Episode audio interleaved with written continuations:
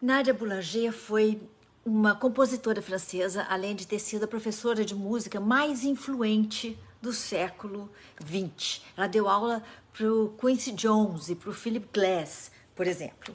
É, Nádia nasceu em 1887 em Paris, num lar muito musical. Aos nove anos de idade, ela entrou no conservatório, entrou para o Conservatório de Paris para estudar piano. Foi uma aluna muito dedicada, elogiada, e lá ela se graduou professora. A partir daí, ela passou a lecionar em casa, mais ou menos como a gente está fazendo agora, não é?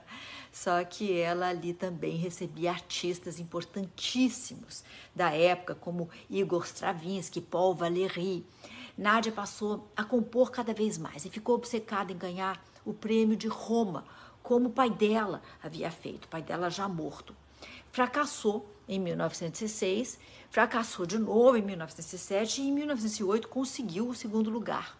Em 1909, ela tentou conseguir o prêmio principal outra vez, é, sem conseguir ainda. Quem acabou conquistando o prêmio de Roma foi a irmã mais nova de Nádia, Lili, aos 19 anos de idade. Lili virou a primeira mulher a ganhar um prêmio de composição. Quando Lili anunciou que queria competir também, Nádia desistiu de tentar vencer para focar em ajudar a irmã dela, de quem ela era muito próxima. Ela continuou compondo bastante, conduzindo concertos e lecionando, além de trabalhar como voluntária que ajudava os soldados franceses na Primeira Guerra Mundial, junto com essa irmã adorada.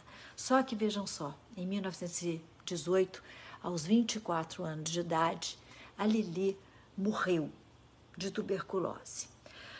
O choque fez com que Nádia parasse de compor. Nos anos seguintes, é, ela se apresentava muitas vezes interpretando as músicas da irmã em vez de executar aquelas compostas por ela mesma.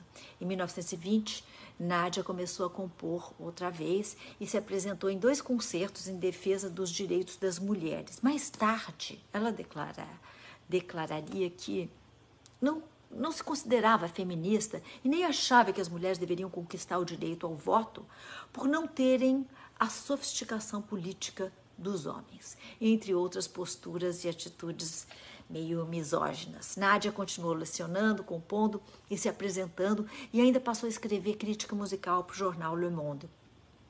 Era trabalho demais e a sobrecarga afetou a saúde dela, que decidiu parar de compor, pois, segundo ela, ela fazia música inútil cada vez mais concentrada em lecionar, Boulanger formou os maiores intérpretes é, do século passado, Daniel Barenboim, Philip Glass, Quincy Jones e Aaron é, Copland, são só alguns exemplos. Ao mesmo tempo, ela voltou a conduzir e tornou-se a primeira mulher a se consagrar como regente. Foi ela, a primeira mulher a reger é, concertos na Orquestra Filarmônica de Londres, Boston e Nova York. Como pedagoga, ela era extremamente exigente e quanto mais talentoso o aluno, maior o rigor de Nádia.